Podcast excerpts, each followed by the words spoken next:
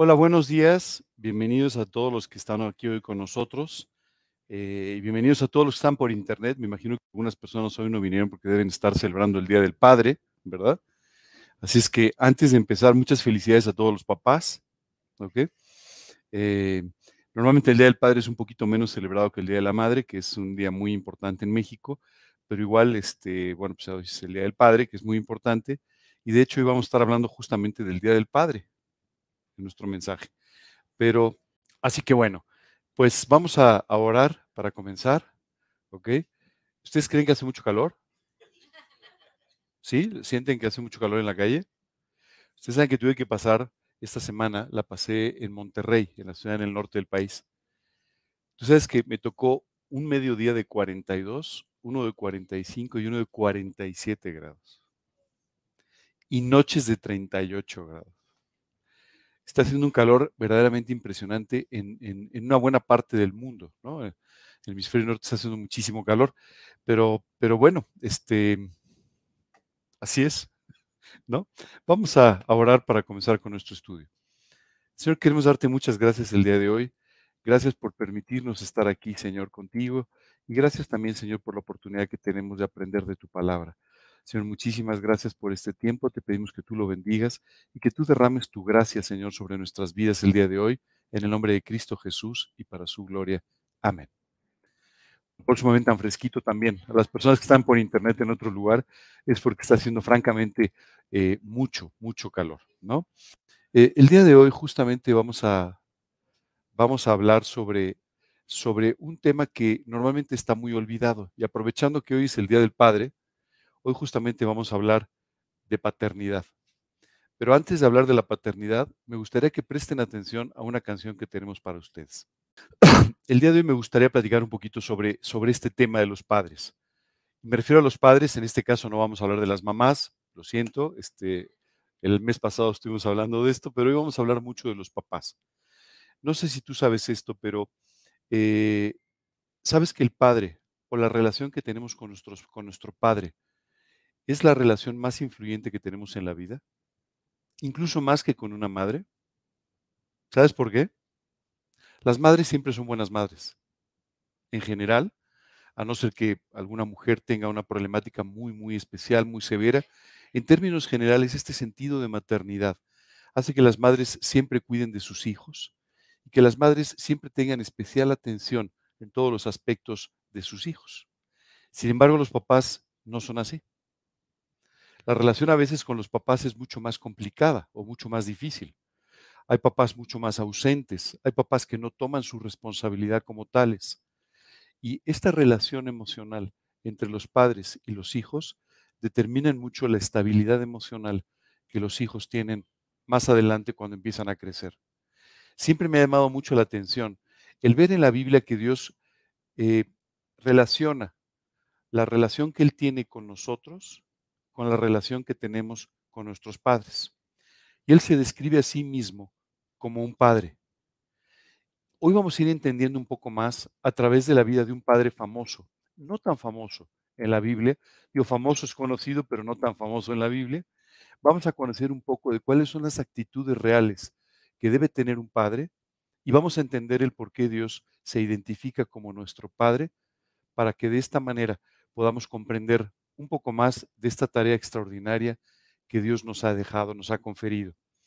Dice el Evangelio de Mateo, y vamos a estar hablando específicamente del Evangelio de Mateo, y dice literalmente así, el nacimiento de Jesucristo fue así. Estando desposada María, su madre, con José, antes que se juntasen, se halló que había concebido del Espíritu Santo. Déjame explicarte un poco de este Evangelio de Mateo. Cada uno de los Evangelios tiene un especial énfasis en algo. El Evangelio de Lucas, por ejemplo, nos presenta a Jesús como el Hijo del Hombre. El Evangelio de Lucas fue escrito por Lucas, que era un judío griego, y es el, el, Evangelio que tiene más detalles de los cuatro. El Evangelio de Lucas tiene una genealogía que nos enseña exactamente todos, todos los ancestros que tuvo Jesús. El Evangelio de Juan, por ejemplo, es un evangelio que tiene solamente la genealogía divina de Jesús. Nos dice, el principio era el verbo, el verbo era con Dios y el verbo era Dios. Y si tú lees el Evangelio de Juan, hay un énfasis muy especial en el periodo final, en el ministerio, pero también en el periodo final de la vida de Jesús. Es el Evangelio que más tiempo dedica a la última semana de la vida de Jesús. Es el Evangelio que más tiempo dedica a hablarnos, por ejemplo, de la última cena con sus discípulos y todas aquellas enseñanzas. El Evangelio de Marcos es un Evangelio sin genealogía, porque exalta permanentemente a Jesús como el siervo de Dios. Y los siervos no tenían genealogía.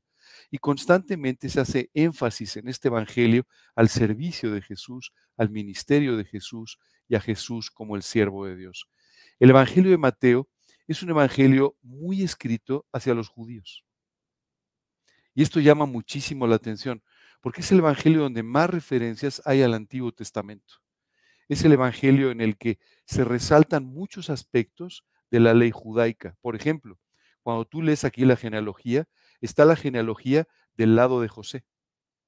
¿De acuerdo? Y entonces tú empiezas a ver ahí inmediatamente eh, eh, de quiénes, quiénes fueron los, los, em, los ancestros, ahora sí lo dije bien, los ancestros de José. Y quiero decirte que eh, cuando tú y yo hablamos de, de esta genealogía, de lo que estamos hablando es de toda la ascendencia que tuvo Jesús y que nos indica un poco quiénes habían sido sus padres, abuelos, etcétera, etcétera. ¿Por qué es importante todo esto? Es importante para que tú y yo entendamos cuál era el origen desde el punto de vista humano de Jesús. Jesús efectivamente vino como parte de la promesa de la descendencia de David. Y entonces, eh, de esa manera, bueno, pues eh, eh, la Biblia nos muestra todos estos ancestros. Nos dice entonces que el nacimiento de Jesús fue de esta manera.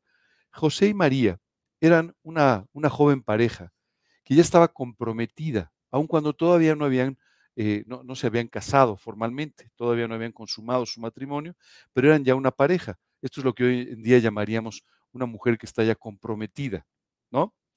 Eh, eh, justamente estos días estuve con una pareja, un grupo de extranjeros, y me preguntaban un poco cómo eran los matrimonios en México. No sé si tú sabes esto, pero eh, los protocolos, digámoslo así, de noviazgo y matrimonio en cada país son diferentes. ¿Sí, ¿Sí sabías eso? Por ejemplo, estas personas se sorprendían mucho porque ustedes hayan recibido un anillo de compromiso. Eso en otros países no, no es una costumbre normal, ¿verdad? Tampoco el compromiso formal.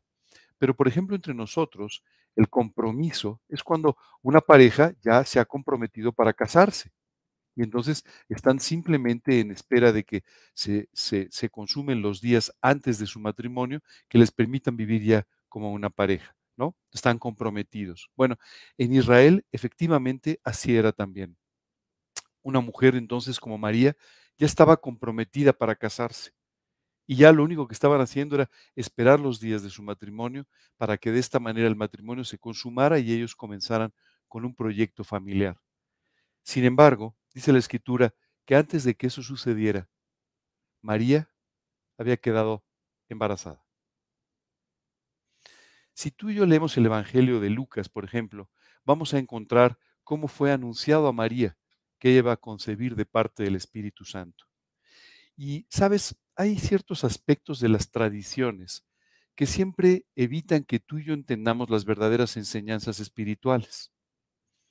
María era una mujer como tú y como yo.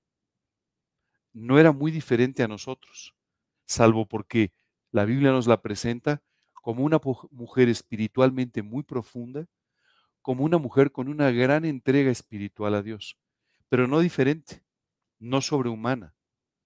José tampoco era un hombre sobrehumano, simplemente era un hombre común. Era un hombre, un carpintero, pero hoy vamos a entender cómo él tenía una relación muy cercana con Dios que le permitía a Dios poder guiar claramente los pasos de José y también de María.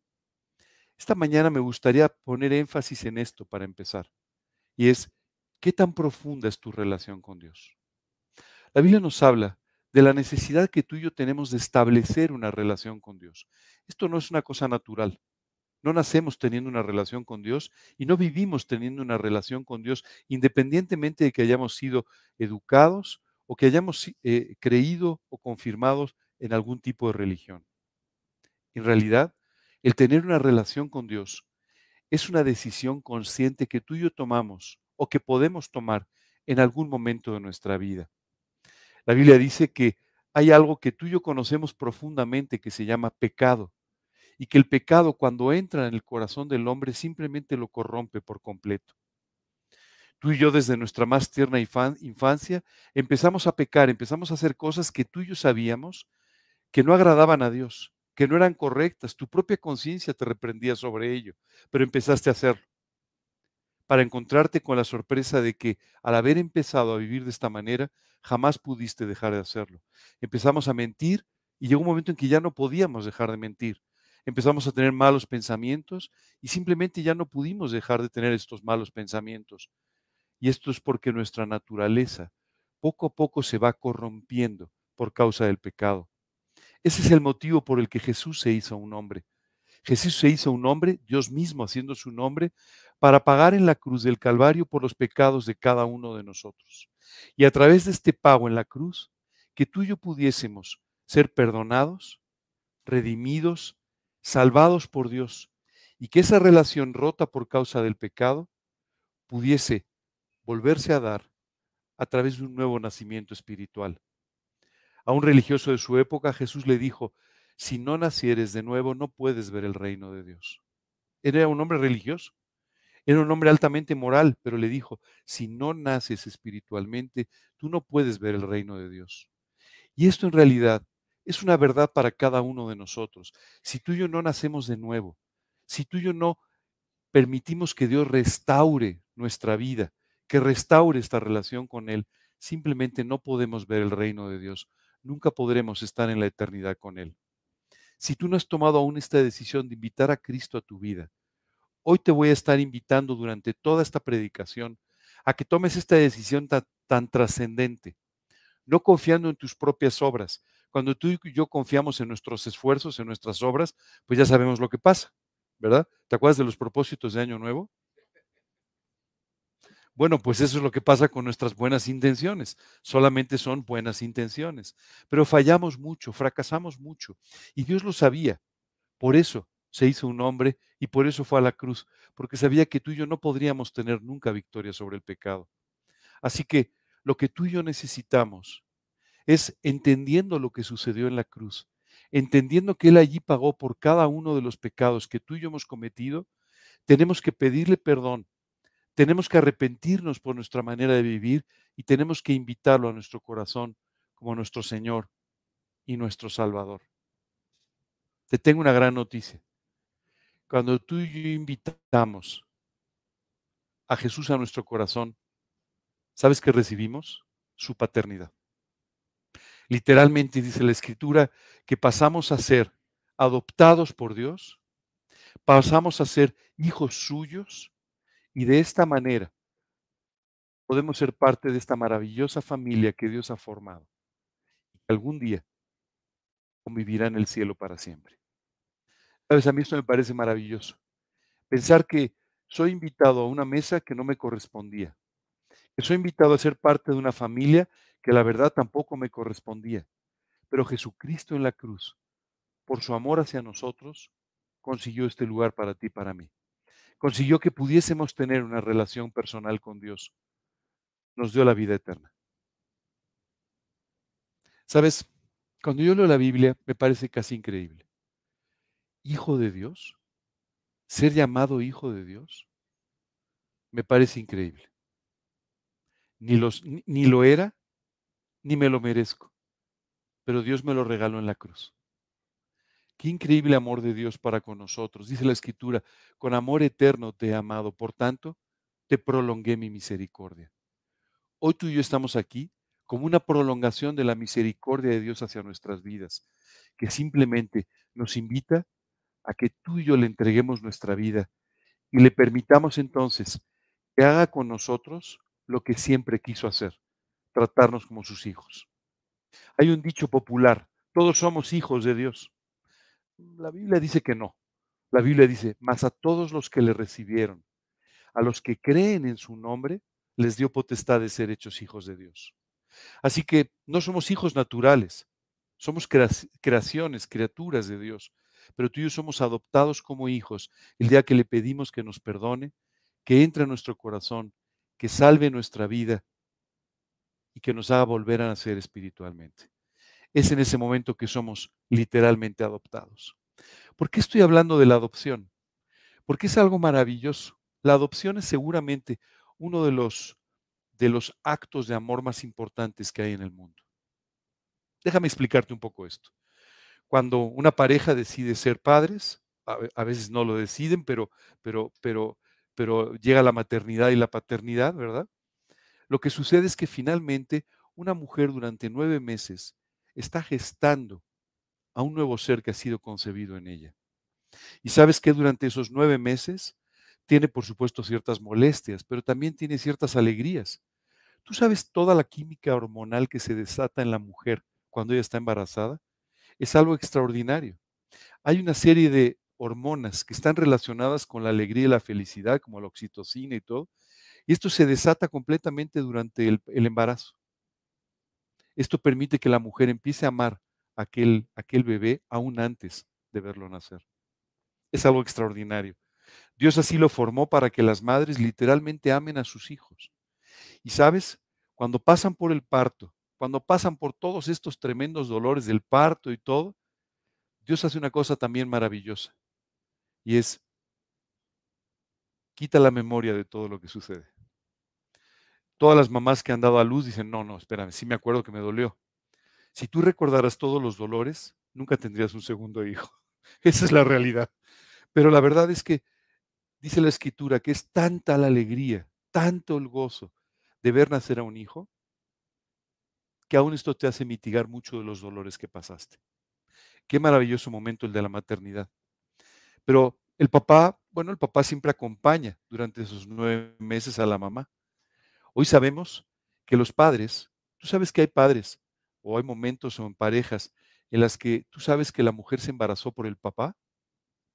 El papá es el que empieza a tener síntomas y no la mamá. ¿Sí sabías eso? Bueno, las hormonas de la mamá eventualmente interactúan con el papá y por supuesto a él también le hacen eh, sentir cosas extrañas, cosas fuera de lo normal. Quiero decirte que el padre, el padre, bueno, pues sin duda participa de alguna manera en todo este proceso y por supuesto una vez que el niño nace. Unos padres adoptivos nunca pasan por este proceso. Un padre adoptivo simplemente un día recibe al bebé que anhela, pero simplemente recibe al bebé sin haber pasado por todos estos nueve meses de preparación previa. ¿Qué amor tan profundo tienes que tener para adoptar a un hijo que no es tuyo y convertirlo en tu propio hijo? ¿Verdad? Solo quiero decirte una cosa. Cuando María concibió, concibió del Espíritu Santo, no de José. Hoy vamos a hablar de un padre adoptivo. Y de un segundo padre adoptivo. Un padre adoptivo que se llamó José y un segundo padre adoptivo que se llama Dios, que nos adapta, nos adopta a ti y a mí cuando lo invitamos a nuestro corazón. Imagínate la sorpresa. José estaba, por supuesto, enamorado de María. Pero además, imagínate el alto concepto que tenía de ella. Una mujer extraordinaria, una mujer muy espiritual, una mujer virtuosa.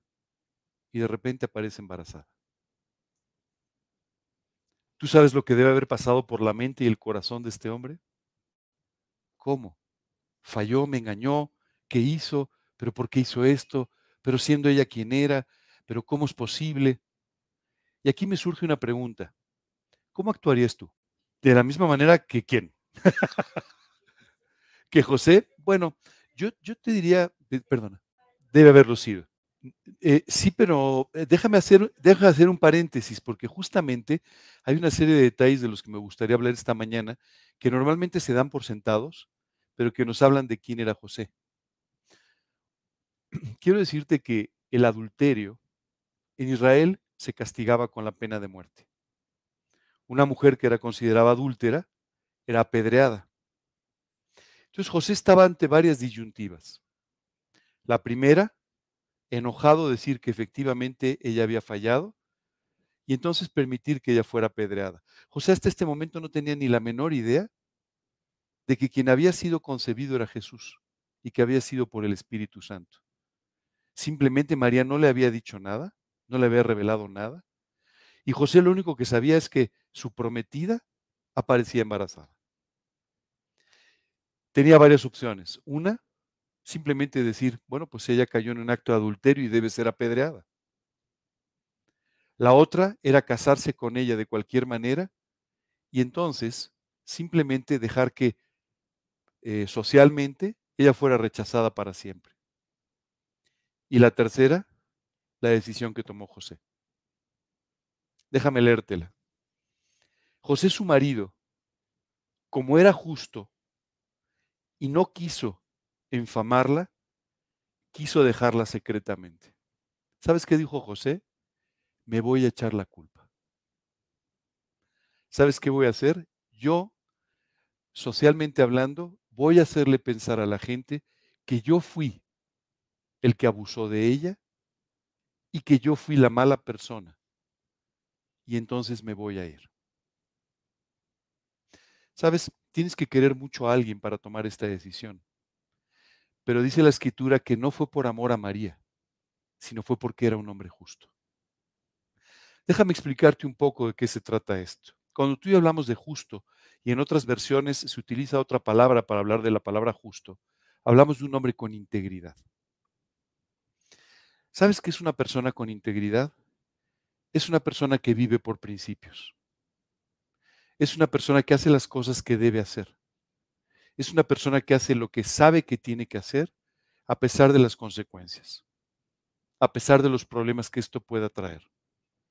Y José era un hombre íntegro. Esto no quiere decir que un hombre íntegro no se equivoque. Esto no quiere decir que una persona íntegra no pueda cometer un error o muchos pero quiere decir que en términos generales va a haber una congruencia entre lo que cree y lo que vive. Y así era José. Y José prefería, a pesar de que él pensaba que había sido engañado por María, él prefería echarse la culpa y de esta manera preservar la vida de María y también preservar su reputación y su testimonio. A ti y a mí muchas veces nos cuesta mucho trabajo hacer esto, especialmente cuando traemos en la mano el manual de la justicia, ¿no? Porque muchas veces nos encontramos diciendo, no es justo que me traten así, no es justo que me hayan hecho esto, no es justo que digan eso de mí, no es justo que... Y esto es una lucha con la que siempre vivimos, especialmente cuando alguien habla mal de nosotros o cuando alguien nos culpa de algo de lo que no tenemos culpa. Pero nos cuesta mucho trabajo, mucho trabajo, el poder pasar por alto estas injusticias o estos malos tratos. Ahora, José no estaba pasando por alto. José estaba tomando la decisión de culparse a sí mismo y de esta manera rescatarla a ella. Hay muchas cosas que aprender aquí. Hoy en día, el matrimonio pasa por tremendas pruebas muchas dificultades. Hay muchos matrimonios hoy en día rotos y hay muchos matrimonios que aunque siguen unidos, no están realmente funcionando bien. Los esposos no se aman como deberían amarse. Los esposos no se aman como prometieron amarse el día que se unieron. Y sabes, tiene mucho que ver con esto. Para que tú y yo podamos tener una buena relación de amistad, de cariño, de lo que sea, pero especialmente un buen matrimonio, tú y yo tenemos que aprender a ceder de nuestros propios derechos, a ceder de nuestras propias ideas, a ceder de nuestros propios gustos, porque solamente de esta manera, cediendo y dándote por completo a la otra persona, podrás tener una buena relación. José aquí nos está enseñando algo muy importante. Estuvo dispuesto a ceder por completo. Él sabía que iba a perder la relación, pero no le importó. Era más importante cuidarla a ella que cuidarse a sí mismo. Ahora déjame hablarte de nuestro padre adoptivo. ¿Sabes qué dice la escritura? Que estuvo dispuesto a ceder y a darse a sí mismo en la cruz, aunque no nos lo merecíamos, para poder rescatarnos y salvarnos. Si te fijas, exactamente la misma actitud. ¿Sabes qué es impresionante? Cuando tú aprendes a darte, el mejor ejemplo que puedes tener es el de Dios para con nosotros. Dice la escritura, hablando de los esposos, que deben amar a sus mujeres como Cristo amó a la iglesia, dice, y se entregó a sí mismo por ella. Eso fue lo que hizo Jesús. Se dio por completo a cada uno de nosotros. Se dio de sus derechos, se dio de su deidad para de esta manera poder alcanzarte a ti. ¿Sabes por qué hoy tenemos tantos fracasos matrimoniales? ¿Sabes por qué tenemos tantos fracasos en nuestras relaciones? Por nuestro egoísmo. Porque no estamos dispuestos a darnos. Porque lo único que queremos es tomar de la otra persona. Si tú no aprendes a darte, jamás tendrás un buen matrimonio, jamás podrás ser un buen padre, jamás podrás tener una buena amistad y jamás podrás servir a Dios. Tú tienes que aprender a darte y tienes que aprender a ceder. Esto que hizo José es un acto supremo de amor. ¿Por qué José fue un buen padre? Porque estaba dispuesto a darse él mismo por la vida de sus hijos. ¿Cómo tú y yo podemos ser, aprender a ser buenos padres? Más allá del desayuno de esta mañana, más allá de las celebraciones. ¿Sabes cómo? Aprendiendo a darnos totalmente y sin reservas. Probablemente la relación más desinteresada que hay en el mundo es la de un padre o una madre para con sus hijos. ¿Qué obtienes de tus hijos? Además de quebraderos de cabeza, noches sin dormir, este, una barbaridad de gastos, o sea, ¿qué obtienes? Algunos momentos de felicidad, pero en el fondo tú lo haces desinteresadamente por el profundo amor que tienes por ellos. ¿Sabes qué me llama la atención?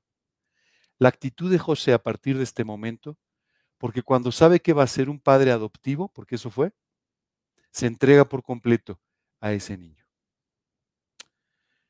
Continúa diciendo, y pensando él en esto, o sea, él estaba pensando de qué manera arreglar este problema. He aquí un ángel del Señor le apareció en sueños y le dijo, José, hijo de David, no temas recibir a María, tu mujer, porque lo que en ella es engendrado del Espíritu Santo es.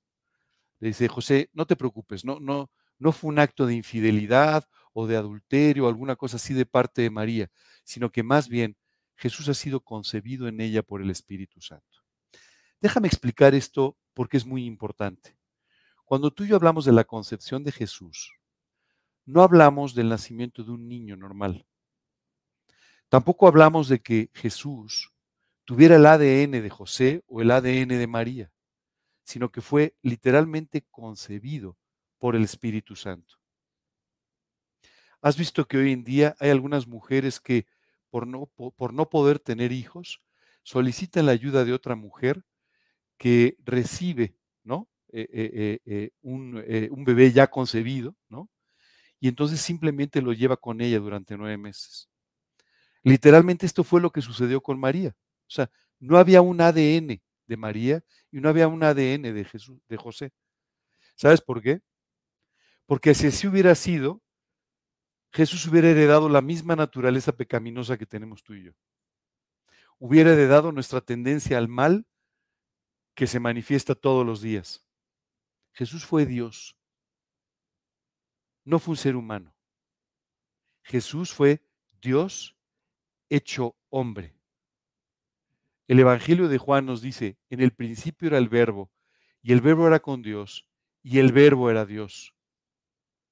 Dice, en el principio, y continúa hablando, dice, todas las cosas por Él fueron hechas, y sin Él nada de lo que ha sido hecho fue hecho. En Él estaba la vida, continúa diciendo Juan. Pero más adelante nos dice que se hizo un hombre. Jesús era Dios se hizo un hombre para pasar por tus mismas necesidades, para pasar por tus mismos fríos, calores, hambres, dificultades, pero con una diferencia muy grande, sin cometer ningún pecado. Por eso pudo ir a la cruz. Si hubiera sido un ser humano como tú y como yo, pues no hubiera podido ir a la cruz porque hubiera sido igual que tú y que yo. No hubiera podido pagar por nosotros. Pudo pagar por nosotros porque es Dios hecho hombre. Y aquí José está recibiendo una noticia, una noticia muy importante porque él vivió toda su vida esperando por el cumplimiento de la profecía. Cientos de profecías sobre la venida del Mesías, sobre la venida de Dios hecho hombre, Emanuel, ese Dios hecho hombre, ese Mesías del que habían hablado todos los profetas anunciando su venida. ¿Sabes? Cada año ellos celebraban la Pascua y con la Pascua ellos celebraban la posible muerte de su Salvador. Y ahora de repente un ángel se le aparece y le dice, José, te tengo una noticia. ¿Te acuerdas de aquello en lo que has creído? Pues vengo a recordártelo. ¿Te acuerdas del cumplimiento de tantas profecías en las que has creído, entregándole tu fe a Dios? Pues te tengo una noticia. Las profecías se están cumpliendo y para tu sorpresa, en tu propia familia. Esto debe haber sido un shock para José en muchos sentidos. Primero, qué descanso. María no hizo nada malo. ¿no? Puedo seguir confiando en ella como lo hice siempre. Segundo, qué inmenso privilegio.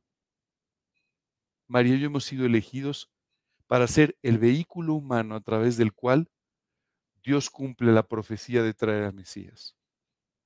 Y todavía más, una gran responsabilidad se nos ha encomendado cuidar desde su nacimiento de aquel que va a salvar al mundo.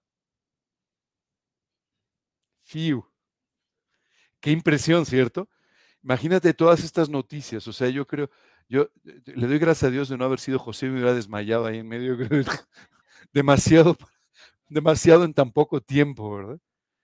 Pero continúa diciendo, y dará a luz un hijo, y llamarás su nombre Jesús, porque él salvará a su pueblo de sus pecados. ¿Sabes qué significa Jesús? Dios salva. Le dijo, así se va a llamar tu hijo. Se va a llamar Jesús porque a través de él el mundo entero va a ser salvado. Todo esto aconteció para que se cumpliese lo dicho por el Señor por medio del profeta cuando dijo, He aquí una virgen concebirá y dará a luz un hijo y llamará su nombre Emanuel. Oye, ¿por qué le llamó Jesús y no Emanuel? Emanuel no era el nombre. Emanuel significa Dios con nosotros. Simplemente era la forma de expresar, Dios va a estar entre ustedes. Muchas profecías alrededor de todo este nacimiento. Dijo un profeta, el pueblo que andaba en tinieblas vio una gran luz. Y junto con esa, muchas profecías sobre cuándo, cómo, dónde y de qué familia nacería. También de cómo viviría y especialmente de cómo moriría. Sabes, hay profecías extraordinarias como la de Isaías 53, donde nos describe todos los detalles de cómo sería su muerte y cómo esa muerte nos salvaría a ti y a mí. Dice, mas él herido fue por nuestras rebeliones, molido por nuestros pecados. El castigo de nuestra paz fue sobre él y por su llaga fuimos nosotros curados. Todos nos descarriamos como ovejas, dice el profeta. Cada cual se apartó por su camino, mas Dios cargó en él el pecado de todos nosotros. Y así continúa y empieza a darte ciertos detalles. Le veremos, más imparecido para que le deseemos. Y una y otra vez empieza a darte todos los detalles de la vida de nuestro Salvador. Y despertando José del sueño, hizo como el ángel del Señor le había mandado y recibió a su mujer. Déjame hacerte una pregunta. ¿Qué haces tú cuando sabes que Dios te está guiando a hacer algo? ¿Lo haces de inmediato? ¿Sí, de verdad? ¿En serio? Bueno, pues ve aprendiendo de José. Parte de la integridad de José era su obediencia a Dios. Tú y yo tenemos que aprender a vivir en obediencia. Tú y yo tenemos que aprender a hacer lo que Dios nos dice cuando Dios nos dice. Oye, hoy en el mensaje me dijeron, en esta predicación, que yo tendría que vivir de esa manera. Bueno, a ver si el lunes lo hago. ¿no? El primero de julio lo voy a empezar a hacer. ¿Sabes qué va a suceder? No vas a hacer nada. Si tú en tu corazón no tomas la decisión de obedecer a Dios en cada cosa que te vaya diciendo, nunca lo harás. ¿Sabes por qué José pudo obedecer de esta manera, a pesar de las consecuencias que ahora te voy a explicar de su obediencia? Porque toda su vida había obedecido. Porque era una vida de obediencia. Y esto le permitió, en el momento más complejo de su vida, otra vez obedecer y tomar la mejor de las decisiones. ¿Por qué te digo que no era fácil obedecer? Porque lo primero que iba a suceder al recibir a María es que toda la gente alrededor iba a empezar a decir, ¡uh, José! ¡Qué barbaridad! Además de que María le tomó el pelo, además de todo, encima la recibe. ¿Sabes? Iba a tomar, adelante, adelante. Iba, iba a tomar una decisión que por, por supuesto no era cómoda para él. Era muy complicada para él. Además, el ángel le estaba notificando algo más. Le dijo, te estoy diciendo que te vas a tener que hacer cargo de un hijo que no es tuyo, pero que además es el salvador del mundo. Así es que tienes una tremenda responsabilidad. Qué extraordinaria la reacción de José. Lo que tú me digas. ¿Sabes qué me llama la atención? Si tú y yo en este momento nos vamos al Evangelio de Lucas, nos vamos a encontrar la reacción que tuvo María cuando un ángel le anunció justamente lo que, estaba, lo que Dios estaba haciendo con ella. ¿Sabes qué dijo? He aquí la sierva del Señor, hágase conmigo conforme a su voluntad. ¡Wow! ¡Qué pareja, ¿cierto? Bueno, por eso Dios les encomendó un ministerio tan, tan grande, tan importante. ¿Sabes qué es lo que sucede cuando tú y yo tratamos de hacer sobrehumana a María o sobrehumano a José o alguna cosa así? Pues que dejamos de aprender. Ah, bueno, es que María era... Y entonces, no, no, María era como tú y como yo. Pero ¿sabes cuál es la diferencia? Tenía una fe extraordinaria. Tenía una entrega de su voluntad extraordinaria. Y es por eso que es admirable, realmente admirable. Así como hoy tú y yo estamos encontrando que José era un hombre en todos los sentidos admirable. Era un hombre íntegro. Era un hombre con una gran fe. Era un hombre muy obediente a Dios. Y entonces vamos a seguir hablando un poco más de él. Pero no la conoció hasta que dio a luz a su hijo primogénito y le puso por nombre Jesús. Aquí lo que nos dice la escritura es, ellos no consumaron su matrimonio hasta después del, del, nacimiento de Jesús. ¿De acuerdo? Ahora, eh, después consumaron su matrimonio, sí, la Biblia nos dice que tuvieron otros hijos también. Estos sí, hijos naturales de ellos, ¿cierto? La Biblia nos dice en el Evangelio, nos habla de los hermanos y hermanas que tuvo Jesús. Algunos conocemos sus nombres, otros no. Pero dice aquí la escritura, José no conoció a María sino hasta después que Jesús nació. ¿Sabes qué es extraordinario? A partir de este momento empiezan a venir una serie de milagros en los que estuvieron involucrados José y María y que debieron haber sido extraordinarios. José recibe a María en su casa, eh, ya como un matrimonio, y sabes qué sí sucede, tienen inmediatamente que cumplir con la orden de empadronarse, ¿no?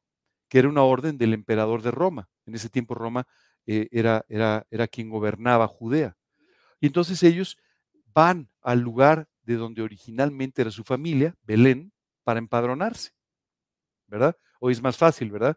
Empadronarte este, con el INE y eso pues bastante más fácil, pero bueno, en ese tiempo el emperador mandó esto y ellos fueron hasta allá y dice la escritura que mientras ellos estaban llegando a Belén, ella empieza a entrar en dolores de parto, en dolores de alumbramiento. Y finalmente Jesús viene al mundo en un establo en la ciudad de Belén. Es colocado en un pesebre. ¿Sabes lo que es un pesebre? Un cajón donde se le pone la comida a los animales.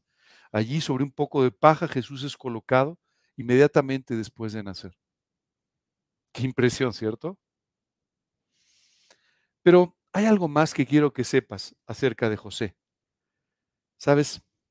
Cuando los dolores de alumbramiento llegan a María en aquel lugar en Belén, José tuvo que conseguir este lugar para cuidar de ella y del niño y que ella pudiera dar a luz sin mayor problema. Pero empiezan a suceder muchas cosas alrededor, cosas que empiezan a confirmar la promesa de Dios tanto para José como para María y en general la promesa de Dios para todo el pueblo. Sabes, la Biblia nos dice que mientras estaban en aquel establo, reciben la visita de unos pastores que estaban en las montañas cerca de Belén y que aquella noche habían recibido una visita extraordinaria. Unos ángeles aparecieron delante de ellos para darles la muy buena noticia de que en la ciudad de Belén les había nacido un Salvador, que era Cristo el Señor. Y entonces, imagínate aquel matrimonio, trataron de, quedarse en el, en el, mesón, en el hotel, digámoslo así, de esa época, pero no hubo lugar para ellos. Y finalmente en un establo ahí estaban, y de repente empiezan a llegar los pastores para decir, oye, ¿son ustedes? ¿Cómo que somos nosotros? Sí, sí, sí, porque hemos recibido la visita de unos ángeles y nos dijeron que aquí estaban haciendo el Salvador del mundo. ¿Te imaginas esto? A veces otra vez con toda la tradición de la Navidad nos olvidamos de estas escenas y de hacer un análisis real de lo que estaba pasando. Pero imagínate María recién dada a luz, ¿no? ¿Quién de ustedes ha dado a luz?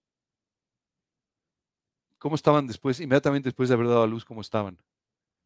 Un poco golpeaditas, ¿verdad? Sí, no, no, es, es un poco difícil, físicamente cansadas, este, y en ese momento empezaron a recibir visitas pastores llegando y diciendo, no, no, ¿por qué, ¿por qué Dios permitió que esto sucediera?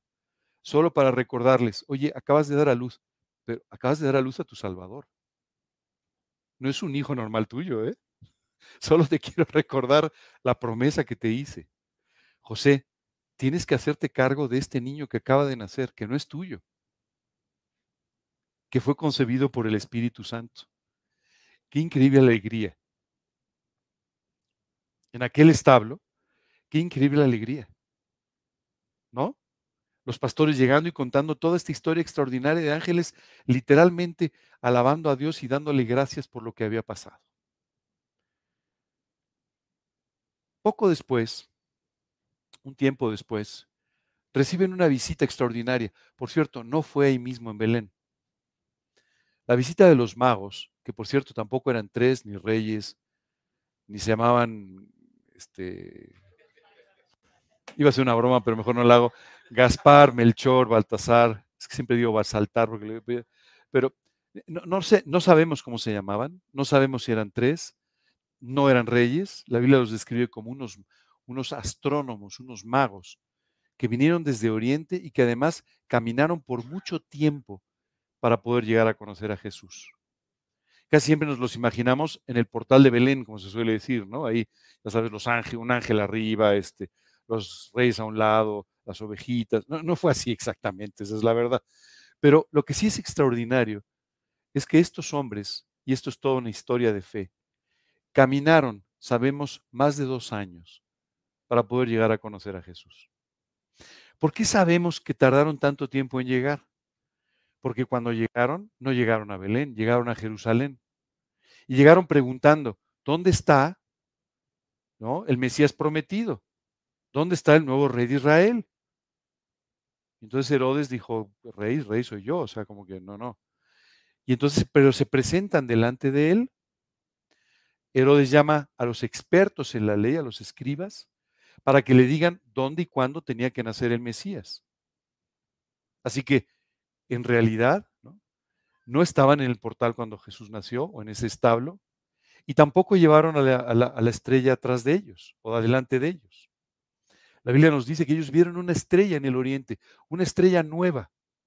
Y cuando vieron esa estrella, simplemente supieron que este era el cumplimiento de la profecía. El profeta que había dicho, saldrá una estrella nueva. Y entonces ellos dijeron, ha sucedido. En Israel ya nació el Mesías. Ha sucedido, tenemos que ir a verle. Y dejaron todo lo que hacían para caminar una tremenda distancia y de esta manera llegar a conocer a su Salvador. Pero no volvieron a ver la estrella. ¿No crees que iban atrás de la estrella? No, no es así. No volvieron a ver la estrella.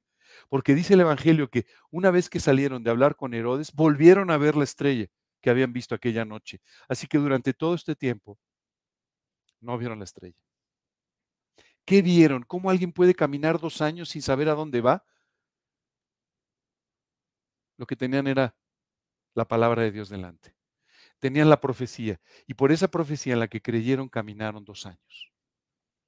¿Cuánto estarías dispuesto a caminar por una profecía? ¿Cuánto estarías dispuesto a caminar por una promesa de parte de Dios? ¿Sabes qué me impresiona?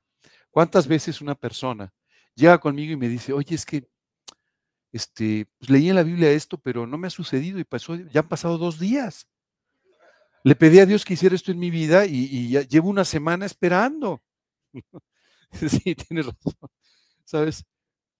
Dios tiene sus tiempos para hacer todas las cosas en nuestra vida y esto es probablemente uno de los, de los mayores milagros que Dios hace con nosotros, el volvernos pacientes esperando por aquello que nos promete. Porque la paciencia no es una cualidad natural ni tuya ni mía. Esa es la realidad. Quiero decirte que hoy salimos un poco tarde de casa. Y yo venía en el coche y aunque venía pensando en el, en el estudio y, y platicando un poco con mi esposa al mismo tiempo, quiero decirte que venía un poco impaciente. Al final llegamos a tiempo y sin problema, pero, pero la impaciencia o nuestra preocupación por el tiempo o nuestra ansiedad es algo perfectamente natural en el ser humano. Esto nos pasa a todos en una medida o en otra, pero nos inquietamos, nos impacientamos, especialmente cuando estamos esperando por algo, ¿no? Cuando esperas por algo que quieres mucho, pues eh, siempre estás más impaciente. Bueno, quiero decirte que Dios tiene sus tiempos para hacer las cosas y quiere enseñarnos a ser pacientes porque la paciencia es un reflejo de nuestra fe. Tú eres paciente cuando crees en lo que estás esperando. Dice la Biblia, es pues la fe, la certeza de lo que se espera, la convicción de lo que no se ve. La certeza de lo que se espera, la seguridad de que lo que estás esperando va a suceder. Esto es lo que tenían estos hombres. Sabemos que la promesa de Dios se ha cumplido y no importa cuánto tengamos que caminar, aunque sea del otro lado del mundo, vamos a ir a conocer a nuestro Salvador. Qué espectáculo. Qué tamaño de fe. Bueno, si te das cuenta, hoy estamos hablando un poco de la paternidad, pero estamos hablando mucho de la fe. Y es que tú no puedes ser un gran padre si no eres un hombre de fe. Porque tú tienes que orar esperando que Dios haga en tu hijo el trabajo que tú no puedes hacer. Porque tú tienes que confiar en el Señor para educar y disciplinar a tu hijo conforme la amonestación del Señor, aun cuando no veas los resultados inmediatamente. Tú vas a tener que tomar muchas decisiones de fe si quieres ser un buen padre o si quieres ser una buena madre. Qué increíble todo lo que estaba pasando, ¿cierto? Pero llegan los magos. Y entonces a Herodes no le gustó mucho esto de que hay otro rey en Israel, ¿no? De hecho, no le gustó nada. Y entonces Dice la escritura que manda a los magos y les dice, cuando encuentren al Mesías, vienen y me cuentan dónde está. Luego entendemos que la finalidad de, Herodes era matar al niño. Y como los magos nunca regresaron con esta información, él manda matar a todos los menores de tres años.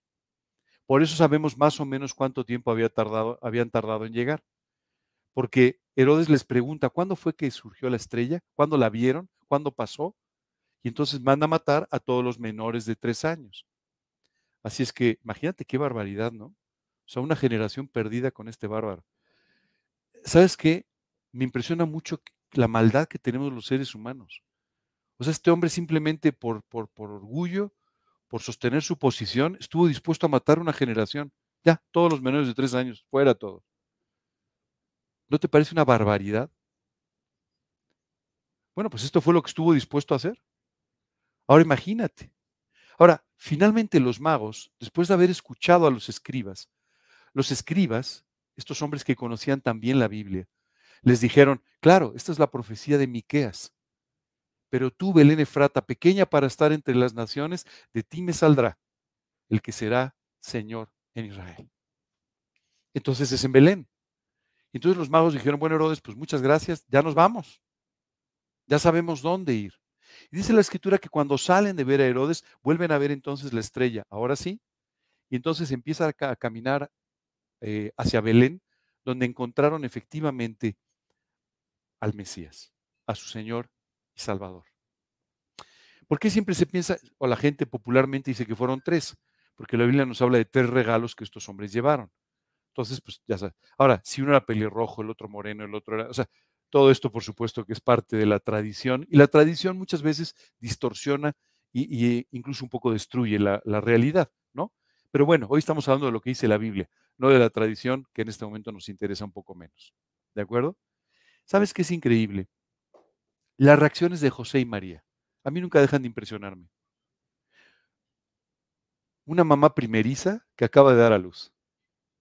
¿Ok?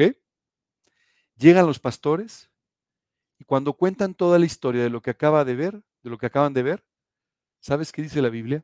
María guardaba en su corazón todas estas cosas. O sea, a pesar de todo lo que estaba viviendo, ella seguía entendiendo los propósitos espirituales de Dios a través de todo lo que estaba pasando. Eso es una persona profunda. Una persona profunda es aquella que en todo, en todo lo que sucede en su vida ve a Dios. No solamente el día de la predicación o el día que le dicen un versículo, sino que en todas las cosas que suceden a su alrededor puede ver a Dios. ¿Cómo una persona puede ver a Dios en todas las cosas que suceden? La Biblia nos lo dice. Dice, sin santidad es imposible ver a Dios. Es decir, cuando tú vives una vida de santidad, entonces tú vas a ver a Dios en todas las cosas que te rodean. Lo vas a ver a través de las personas, lo vas a ver a través de los acontecimientos, de las circunstancias, y siempre te estarás dando cuenta de la mano de Dios en todas las cosas que suceden en tu vida. De otra manera, no. ¿Qué es vivir en santidad? No, no es que te pongan una areola como ya sabes las de los eh, cuadros este, renacentistas para los santos. No, no se trata de eso. La Biblia dice que la santidad es la entrega total de tu vida, viviendo apartado de este mundo para entregarle por completo tu vida a Dios. Tú puedes vivir en santidad. De hecho, la Biblia dice que sin santidad es imposible agradar a Dios. Así que si tú quieres agradar a Dios, tendrás que vivir en santidad. Esto es, obedeciéndole, apartándote de, los principios de este mundo para vivir siempre en los principios de la Escritura. José y María, fíjate, tienes un ejemplo maravilloso de lo que es la santidad hoy con ellos. Dice, y al ver la estrella, hablando de los magos, se regocijaron con muy grande gozo y al entrar en la casa vieron al niño con su madre María y postrándose lo adoraron y abrieron sus tesoros y le ofrecieron presentes, oro, incienso y mirra. Muchas veces la gente te pregunta, ¿por qué esos regalos? No son regalos para un niño, ¿no? O sea, si vas al hospital a ver a tu sobrino, por favor no le vayas a llevar mirra. Eh, sus papás van a decir, esto es un poco extraño. Yo esperaría unos pañales o esperaría algún detalle para el niño, un vestidito, un trajecito. Pero, ¿sabes? Estos hombres a través de los regalos expresaron su fe. Oro, porque ellos sabían que quien estaba ahí era el rey de Israel y el rey de sus vidas. Incienso, porque ellos sabían que el que estaban haciendo ahí era el Hijo de Dios. Y el incienso, esta hierba aromática que se utiliza para cuestiones espirituales, era algo a través de lo cual ellos estaban expresando su fe. Y mirra, la mirra es una hierba amarga. Jesús recibió dos veces mirra en su vida. Aquí y en la cruz. Qué impresión. Ellos estaban seguros de que quien estaba ahí, aunque era un niño, quien estaba ahí era su Salvador y algún día moriría por ellos. Yo no sé tú, pero a mí la fe de estos hombres me parece extraordinaria. Esto fue básicamente lo que hicieron. Dice después, pero siendo avisados por revelaciones en sueños que no volviesen a Herodes, regresaron a su tierra por otro camino. O sea, simplemente Dios les dijo a los magos, no, no, ya, ya no vayan con Herodes como él les pidió, regresense a su casa en forma normal. Después que partieron ellos, he aquí un ángel del Señor apareció en sueños a José y dijo, levántate y toma al niño y a su madre, y huye a Egipto y permanece allá hasta que yo te diga, porque acontecerá que Herodes buscará al niño para matarlo. José recibe aquí un mensaje eh, perturbador. En medio de la noche, Dios le llama la atención y dice, José, tienes que irte de aquí porque van a atentar en contra de la vida del niño. ¿Ok? Oye, ¿por qué Dios podía hablar con tanta facilidad con José? ¿Es esto algo normal? La respuesta es sí. Sí, sí es algo normal. Cuando una persona vive en obediencia y santidad, puede ser guiada por Dios con mucha facilidad. Y tú escucharás su voluntad a través de su palabra. Y cuando tú abras la Biblia y leas, encontrarás las guías claras para poder vivir la vida que Dios quiere que vivas. ¿Podemos hoy conocer la voluntad de Dios? Sí. ¿Podemos hoy ser guiados por Dios en su voluntad para hacer aquellas cosas que Él quiere que hagamos? Sí, sí, sí podemos. Pero para ello tú tienes que vivir en obediencia, tienes que entregarle tu vida y tienes que permitirle que Él te pueda guiar. Pero por supuesto, sí, sí es posible. Claro que sí. Ahora, ¿cuál es tu reacción cuando escuchas un principio de parte de Dios? ¿Tomar nota? ¿Está bien? Te voy a decir cómo reaccionaba José. Y él, despertando, tomó de noche al niño y a su madre y se fue a Egipto. No esperó que amaneciera. Así obedecía José. ¿Me tengo que ir? Ok. Vámonos inmediatamente, porque la vida del niño está en peligro. ¿Cuántas veces has escuchado mensajes, predicaciones, enseñanzas que te han dicho, por favor, deja de vivir de esta manera? Por favor, empieza a tomar estas decisiones. Y has dicho, bueno, ahora que empiece el año, mañana, cuando llegue a mi casa, ¿sabes qué caracterizaba a Jesús? Su oportunidad, su obediencia. En ese mismo momento, él obedecía. Quiero decirte que si tú quieres ser un buen padre o una buena madre, tú tienes que tener esta diligencia para, obedecer a Dios porque tú tienes que corregir a tu hijo, tú tienes que cuidar de tu hijo, tú tienes que adelantarte a sus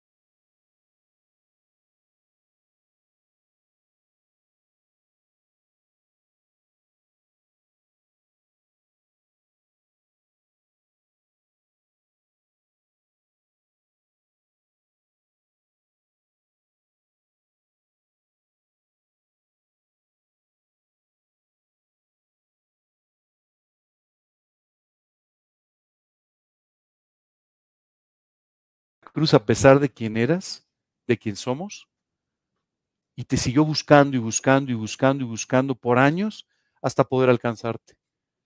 Nunca se dio por vencido. Tampoco tú te des por vencido. Y él despertando tomó de noche al niño y a su madre y se fue a Egipto. Y estuvo allá hasta la muerte de Herodes para que se cumpliese lo que dijo el Señor por medio del profeta cuando dijo, de Egipto llamé a mi hijo. ¿A quién de ustedes le, gustan las aventuras? Una vez una persona se acercó y me dijo, yo creo que la vida cristiana, la vida que tú vives, vives es una vida muy monótona, muy aburrida. Le dije, mira, desde que recibí a Cristo mi vida se volvió una vida de aventuras. La verdad es que es todo lo contrario. Cuando tú vives para Cristo, tu vida es una vida de aventuras. ¿Sabes por qué? Dice el Evangelio de Juan, el viento sopla de donde quiere y oye su sonido, mas ni sabes de dónde viene ni a dónde va. Así es todo aquel que es nacido del Espíritu. José, un hombre carpintero con su rutina de todos los días, con sus cosas, y de repente Belén, un hijo, ahora vete a Egipto, luego regresa de Egipto, una vida de aventura. Literalmente en eso se convirtió la vida de, de José. Así es tu vida y la mía cuando le dejamos a Dios que nos guíe. Una vida literalmente de aventuras, una vida, una vida de cosas nuevas, una vida de nuevas enseñanzas, de nuevas experiencias, de nuevos ministerios, de nuevas cosas que hacer. Esa es la vida cristiana. Y el que te diga que es aburrida, o no la conoce o no anda muy bien. Esa es la realidad. Uf, qué cosas tan interesantes estamos viendo de la vida de José, ¿cierto? José además era, era un hombre que se preocupaba, era un líder de su casa, ¿no? O sea, él no, despertó y le dijo a María, oye María, ¿tú qué opinas? ¿Nos vamos o nos quedamos? Le dijo, oye, Dios nos está llamando. Sabes, esto es extraordinario. Cuando tú tienes un matrimonio en Cristo, tú puedes compartir de esta manera con tu esposo, con tu esposa, decir, oye, Dios me está guiando, me está llamando a hacer esto. Y la otra persona compartiendo tu fe tomará decisiones junto contigo. Y habrá veces que sean decisiones sin ver nada. ¿Te acuerdas la descripción de la fe? La certeza de lo que se espera, la convicción de lo que no se ve. Y aquí ninguno de los dos veía nada. Además en medio de la noche menos, ¿verdad? Pero no veían nada. Pero Dios les dijo, vete corriendo porque va a haber una persecución. Van a atentar contra la vida del niño. Ellos huyen esa misma noche a Egipto para tan solo saber poco después que literalmente este bárbaro de Herodes había terminado con una generación entera del pueblo de Israel. ¿No te parece impresionante? Pero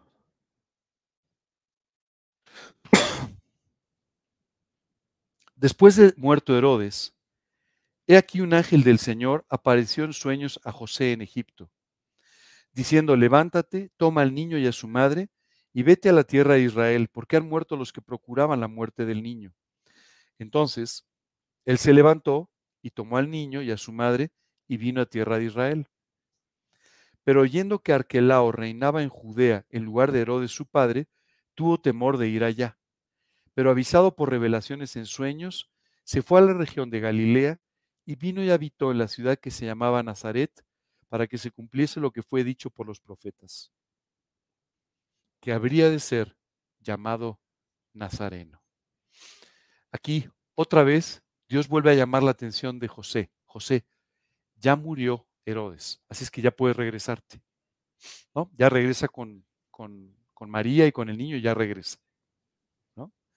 ¿Sabes qué me llama la atención? Otra vez José vuelve a obedecer de inmediato. Pero aquí la instrucción de Dios no fue concreta. José regresa a Israel. ¿A dónde? ¿A Belén? ¿A Nazaret? ¿A Jerusalén? Muchas veces cuando tú y yo buscamos la voluntad de Dios, pareciera que no es completamente definida. ¿No? Señor, ¿con quién me caso? Solo hay tres o cuatro millones de solteras en México, o sea, es facilísimo, ¿verdad? Bueno, pero no todas son cristianas, solamente como 600 mil. No está tan fácil. Pareciera que la voluntad de Dios no es concreta muchas veces, pero muchas veces Dios permite que su expresión no sea tan concreta para que tú y yo tengamos que buscar su guía y su voluntad. Y esto fue exactamente lo que pasó con este hombre, con José. Él empezó a buscar a Dios y con un acto, una decisión de mucha sabiduría, dice, mm, Herodes, mm, pero tiene un hijo, no va a ser que el hijo sea como el padre, mejor no voy a Jerusalén, sino que me voy a ir a otro lugar. Y te voy a explicar por qué se va para Galilea. Oye, ¿fue para Galilea porque conocía la profecía? No. ¿Sabes por qué fue a Galilea? Porque Galilea era la región más lejana y menos judía de Judea, del pueblo de Israel. A Galilea se le llamaba Galilea de los gentiles. Y es porque cuando el pueblo de Israel regresa después de la deportación, todos los judíos que regresaban decían, yo soy de la familia de, de la familia de, y entonces ellos iban ocupando sus espacios. Pero algunos no sabían de qué familia eran o no tenían forma de mostrarlo. Y entonces a todos ellos se les mandó a Galilea. En Galilea vivían judíos de diferentes lugares que no sabían de qué familia venían o que no tenían forma de identificarse. Por eso se le llamaba Galilea de los Gentiles. En ese lugar, Galilea de los Gentiles, estaba la ciudad de Nazaret. Y en Isaías 11, Isaías había dicho que levantaría un retoño de su pueblo utilizando la palabra Nazaret. Eso significa retoño en hebreo, significa Nazaret. Él tendría que, nacer, que, vivir en Nazaret. Y fue en Nazaret donde comenzó con su ministerio. Qué impresión todo esto, ¿verdad? Hay tres cosas que yo te podría resaltar mucho de la vida de José y que si eres padre, te pediría que por favor pongas en práctica.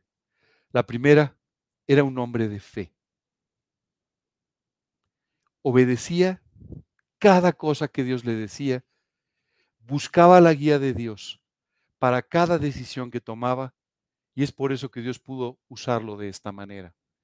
Era un hombre con una profunda integridad que estaba dispuesto aún a entregar su vida por hacer las cosas correctas y por la vida de quienes amaba.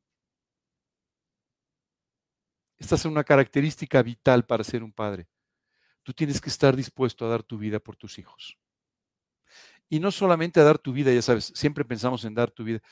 una vez me acuerdo que estaba dando una plática sobre el matrimonio y explicaba este principio, porque dice la escritura, a los esposos dice que deberíamos estar dispuestos a dar nuestra vida por las esposas. Y esto suena muy romántico, ¿no? Siempre, no, no, si tú estuvieras en un balcón, en un incendio, yo te... Sí, pero eso tú sabes que no va a pasar. Entonces, pues que, suena muy romántico, pero no es así. La pregunta importante es si estás dispuesto a dar todos los días tu vida por tu esposa. Si estás dispuesto a trabajar todos los días por tu familia, con interés, con ilusión, si estás dispuesto de esta manera a proveerles, si estás dispuesto todos los días a darles su lugar y aún a ceder del tuyo por ellos. Estás dispuesto a dejar tus propias cosas, tus propios gustos, tus propias necesidades por la de tus hijos y tu esposa. Si no es así, no puedes ser un buen padre. Sabes, siempre que veo todo esto, pienso que esto no es natural. Ni siquiera con nuestro instinto natural de paternidad podemos vivir de esta manera. Pero Dios sí puede hacerte así, especialmente, especialmente si tú buscas ejemplo de nuestro Padre Eterno.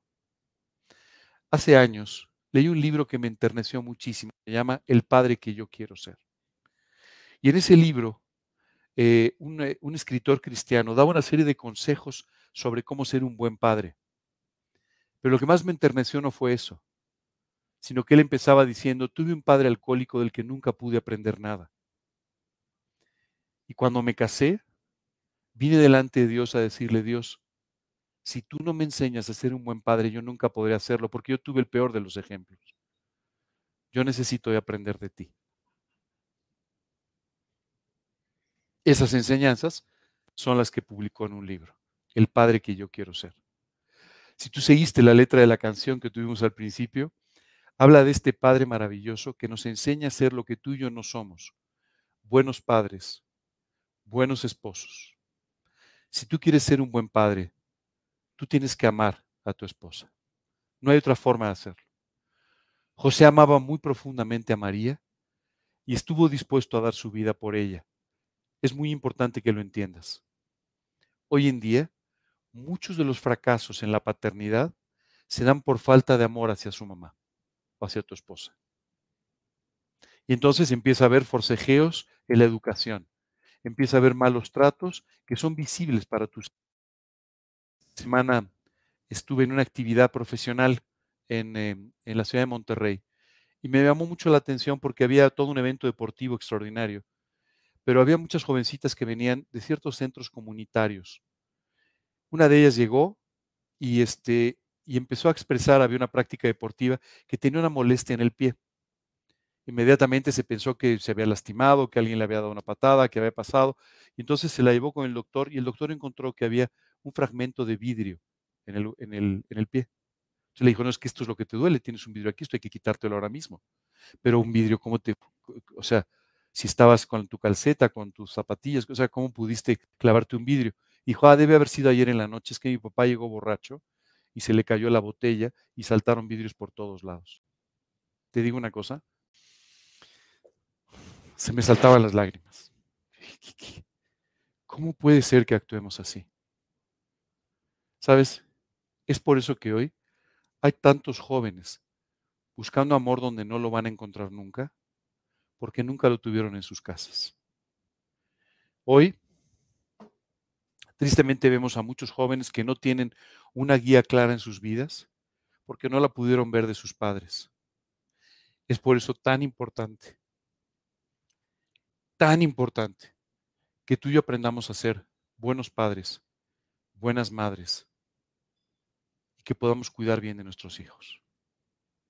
¿Sabes la gran responsabilidad que Dios te ha dado? Pareciera que ser papá o mamá es pues, como una consecuencia, ¿no? A veces incluso de un acto de irresponsabilidad. Pero en realidad es una responsabilidad extraordinaria que Dios te ha dado para que tú puedas servir a Dios a través de cuidar, criar y educar a tus hijos. Especialmente tú y yo que hoy conocemos a Cristo, tenemos la gran responsabilidad no solamente de criarlos, proveyendo económicamente para ellos o proveyendo para ciertos aspectos de su vida, pero también, dice la Escritura, criarlos en la amonestación del Señor, para que ellos aprendan a buscar a Dios desde su más tierna infancia. ¿Sabes qué me llama la atención? Para cuando Jesús comienza su ministerio a los 30 años, José ya no vivía. No sabemos cuándo murió, no sabemos cómo murió. Lo único que sabemos es que Jesús ya era el responsable de su familia como primogénito. Él cuidaba de su madre. Y lo que sabemos es que para ese momento él simplemente se ocupaba en el oficio de su padre, que era ser un carpintero. Ya no sabemos más de José. Pero lo que sí sabemos es lo que la Biblia nos enseña en cuanto a su carácter y a cómo era. Y nos dejó un ejemplo maravilloso de cómo ser un buen padre. Tú y yo tenemos a veces buenos ejemplos, a veces no tan buenos. Esta joven del vidrio pues no tenía un gran ejemplo de su papá y este escritor del que te hablo tampoco y a lo mejor tú tampoco. A lo mejor tú no viste el mejor ejemplo en tu casa, pero tú puedes aprender a través de tu relación con Dios cómo Él, como un Padre eterno y amoroso, puede enseñarte cómo guiar a tus hijos. Él así es como lo hace. ¿Sabes qué me llama la atención? Es un padre amoroso como no habrá nadie jamás. Es un padre sabio y responsable como no habrá nunca jamás.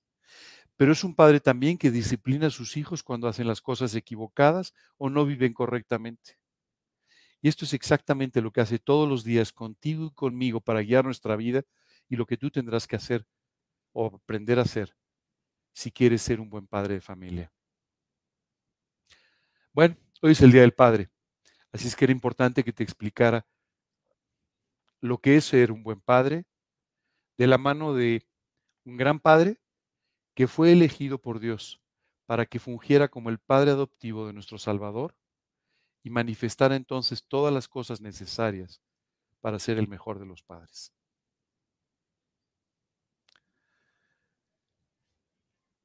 ¿Te gustaría tener un padre así? El mío ya murió hace mucho tiempo y fue un buen padre. Pero hoy me siento acogido con un Padre celestial que tiene cuidado de mí en cosas en las que ni siquiera un buen padre podría cuidarme de esta manera. Esta mañana me gustaría terminar diciéndote que como hijo, lo más que uno quisiera es tener un buen padre, ¿verdad que sí?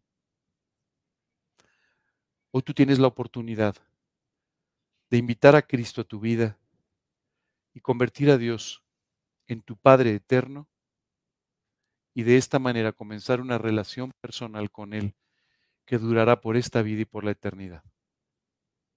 Sabes, yo tengo la tranquilidad de que de que volveré a ver a mi papá. Tomo una decisión por Cristo y sé que algún día lo veré en el cielo.